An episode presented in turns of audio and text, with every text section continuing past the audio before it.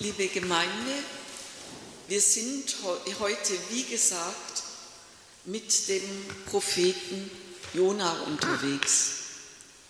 Das ist ein spezielles Unternehmen.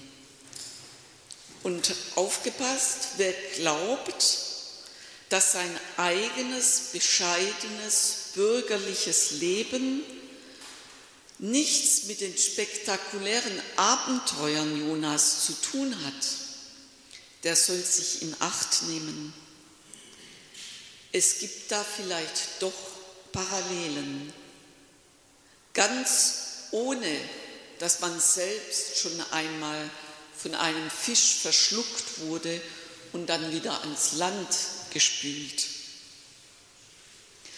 Dabei ist Jona das, was wir im Kino einen Anti-Helden nennen.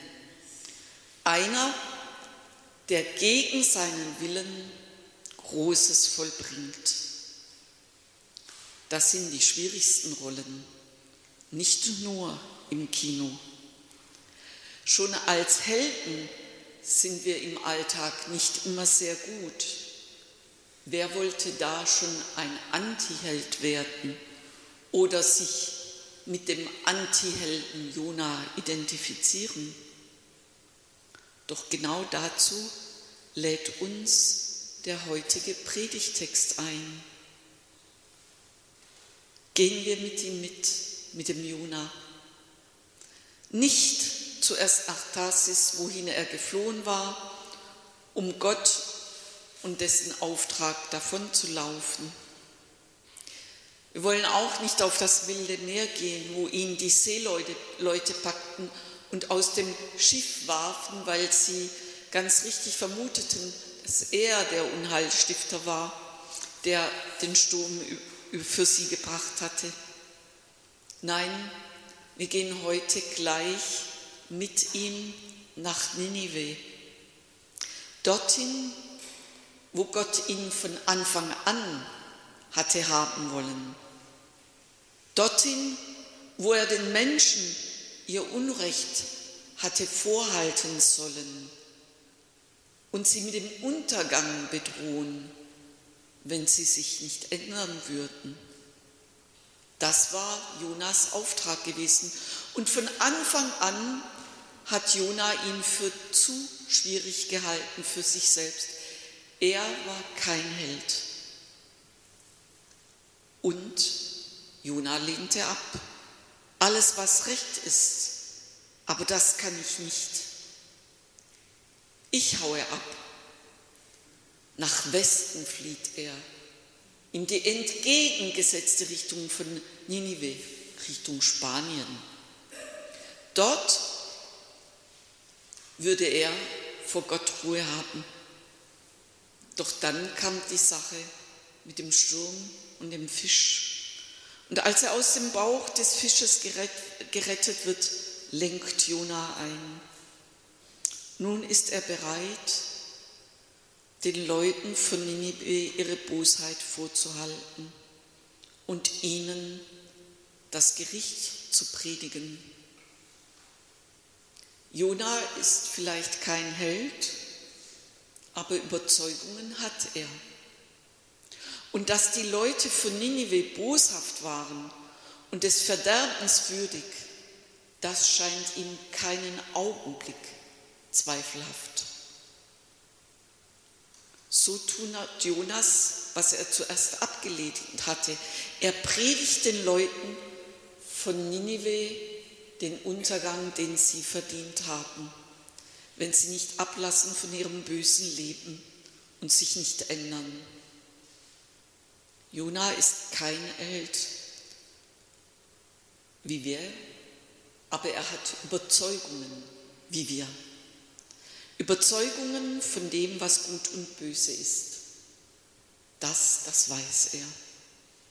Und er predigt nun den Leuten so eindrücklich, dass sie ihm Glauben schenken und aus Angst vor ihrem Untergang plötzlich in Sack und Asche gehen.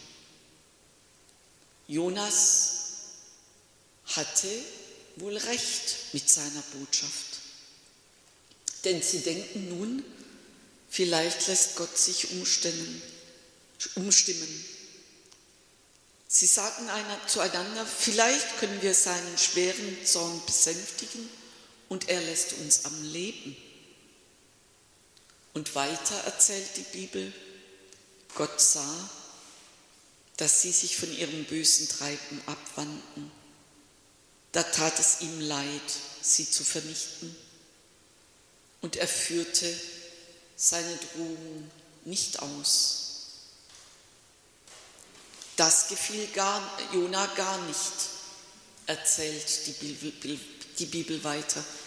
Und er wurde zornig. Er sagte, ach Herr, genau das habe ich vermutet, als ich noch zu Hause war. Darum wollte ich ja nach Spanien fliehen. Ich wusste es doch. Du bist voll Liebe und Erbarmen. Du hast Geduld. Deine Güte kennt keine Grenzen. Das Unheil, das du antust, tut dir hinterher leid. Deshalb nimm mein Leben zurück, Herr. Sterben will ich. Das ist besser als weiterleben. Jona hatte recht gehabt mit seiner Predigt und nun dies. Wenn man mit uns so umgeht, dass man uns zuerst zu etwas zwingt, das uns zu schwierig erscheint, und hinterher sagt man, danke für deine Bemühungen, alles gut. Das führt nicht nur einen Jonas ins Burnout. Deshalb kann er sagen, und wir können es ihm nachvollziehen, nimm mein Leben zurück, Herr. Sterben ist besser als weiterleben. Helden sind oft von solchen Gedanken bedroht. So sehr, wie sie sich angestrengt haben, so sehr tief fallen sie hinterher. Das wissen wir aus der Psychologie. Und wie viel mehr muss es einem Antihelden wie Jonas so gehen? Aber der Herr fragte ihn, sagt die Bibel weiter, hast du ein Recht dazu, so zornig zu sein? Das ist eine echte Frage, liebe Gemeinde. Und ich denke, dass wir sie persönlich zumeist mit Ja beantworten würden. Ja, ich habe Recht auf meinen Zorn. Wenn ich mich so gegen meinen Willen geplagt habe und dann ist erst alles am Ende doch nicht so, dann werden die Bösen doch nicht bestraft. Wo ist da die Gerechtigkeit? Das ist eine echte Frage wenn wir die Welt anschauen und unsere oft redlichen Bemühungen, es besser zu machen als die anderen. Und Jonas gibt auf diese Frage, wo ist Gottes Gerechtigkeit, erneut die Antwort, die ihm schon einmal eingefallen ist. Er läuft weg Diesmal nicht Richtung Meer und Richtung Spanien, sondern in die andere Richtung, noch weiter nach Osten. Die Bibel erzählt weiter. In einiger Entfernung von der Stadt hielt er an und machte sich ein Laubdach. Er setzte sich darunter in den Schatten, um zu sehen, was mit der Stadt Ninive geschehen würde. Da ließ Gott, der Herr, eine Renitius-Staude über Jona emporwachsen, die sollte ihm Schatten geben und seinen Ärger vertreiben. Jona freute sich sehr über diese wunderbare Staude. Aber früh am nächsten Morgen schickte Gott einen Wurm. Der nagte den Rizinus an, sodass er verdorrte. Als dann die Sonne aufging, ließ Gott einen heißen Ostwind kommen. Die Sonne brannte Jona auf den Kopf und ihm wurde ganz elend. Er wünschte sich den Tod und sagte, sterben will ich, das ist besser als weiterleben. Aber Gott fragte ihn, hast du ein Recht dazu, wegen dieser Pflanze so zornig zu sein? Doch, sagte Jona, mit vollem Recht bin ich zornig und wünsche mir den Tod. Da sagte der Herr, schau her, du hast diese Staude nicht großgezogen, du hast sie nicht gehegt und gepflegt. Sie ist in einer Nacht gewachsen und in der anderen gestorben. Trotzdem tut sie dir leid. Und mir sollte nicht diese große Stadt Ninive leid tun, in der mehr als 120.000 Menschen leben, die rechts und links nicht unterscheiden können und dazu noch das viele Vieh?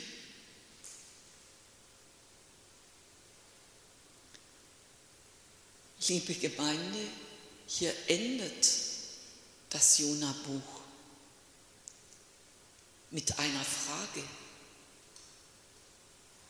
Das ist einmalig in der Bibel. Eine Geschichte, eine Prophetengeschichte, die mit einer Frage endet.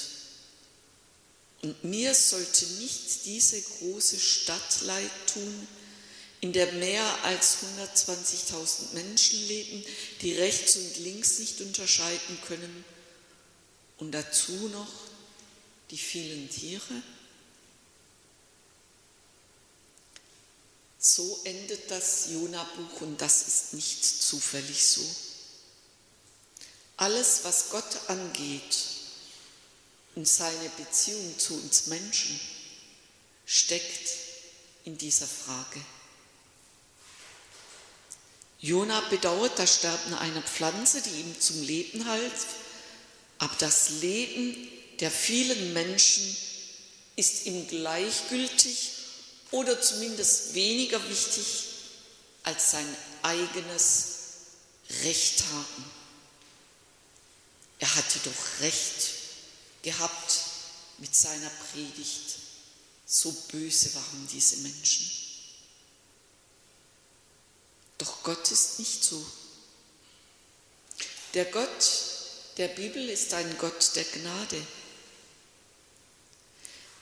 der Lebensquelle, die gibt, unverfügbar für uns. Und wenn wir Gottes Helden wären, Gott ist ein Gott der Gnade mehr noch als ein Gott des Zorns denn er liebt mehr als alles andere. Das Jonabuch sagt uns, ihr sollt Gott so denken und ihr sollt wie Gott denken. Das Leben der Menschen und der Tiere steht über unseren Überzeugungen von Recht und Unrecht. Das ist schwierig, liebe Predigteurinnen und Predigteure.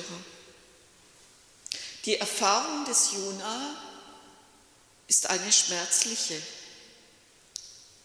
Wir sollten uns nicht über ihn lustig machen, wie er da sitzt unter seiner verdorrten Staude und sich ärgert und sterben will.